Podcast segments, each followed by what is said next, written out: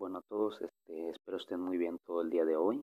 Este, el día de hoy vamos a tener un podcast que vamos a hablar de acerca de tocando fondo.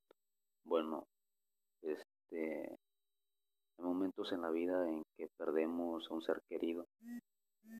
Este, se pasaron tantos momentos felices al lado de esa persona, abrazos, cariños, besos, que ese momento a su lado y ahora que lo has perdido es muy difícil poder enfrentar la situación.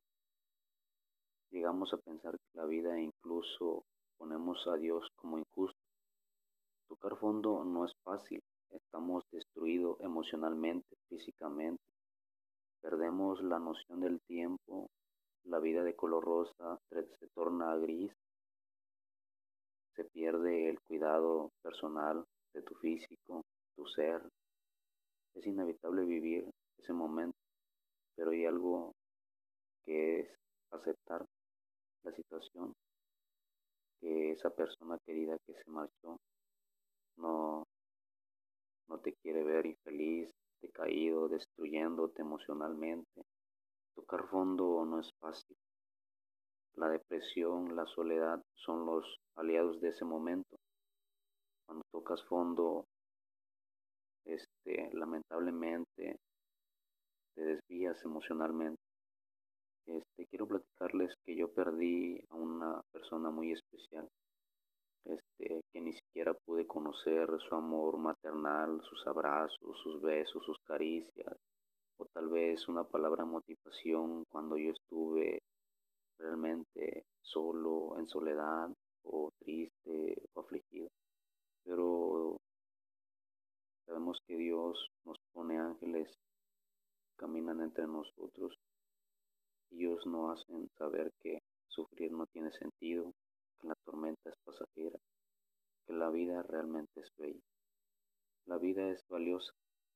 Ama a todos tus seres queridos porque hoy estamos aquí escribiendo experiencias de la vida, pero mañana, ¿cómo sabemos que despertaremos?